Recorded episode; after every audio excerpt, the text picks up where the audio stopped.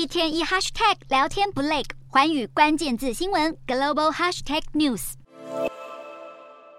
日本的贵重物品拍卖市场，随着全球的经济迈入疫后复苏，日币又处在严重贬值的背景之下呢，海外的投资者可以说是不断的涌入日本的拍卖市场。尤其大家普遍对于日本的二手业者品质的管控是相当有信心的。于是，在日本现在不管是珠宝、名牌包还是美术品的拍卖，都吸引线上线下大批的人潮来抢购。而且有拍卖会的主持人就发现，现在海外买家已经不是。单打独斗，而是开始打起了团体战。他们不仅要有鉴定商品的眼光啊，还需要制定一套策略，决定什么时候来出价，以及如何分配资金呢？但这些海外的买家组队抢标的现象，也意味着日本的贵重物品呢，正持续的流向海外。日本媒体就报道了啊，过去在泡沫经济时期呢，许多家庭拥有从各地收购而来的珠宝，就是要拿来保值。可是现在随着民众开始筹筹措养老金等日常生活支出，许多的贵重物品就开始流到市面上，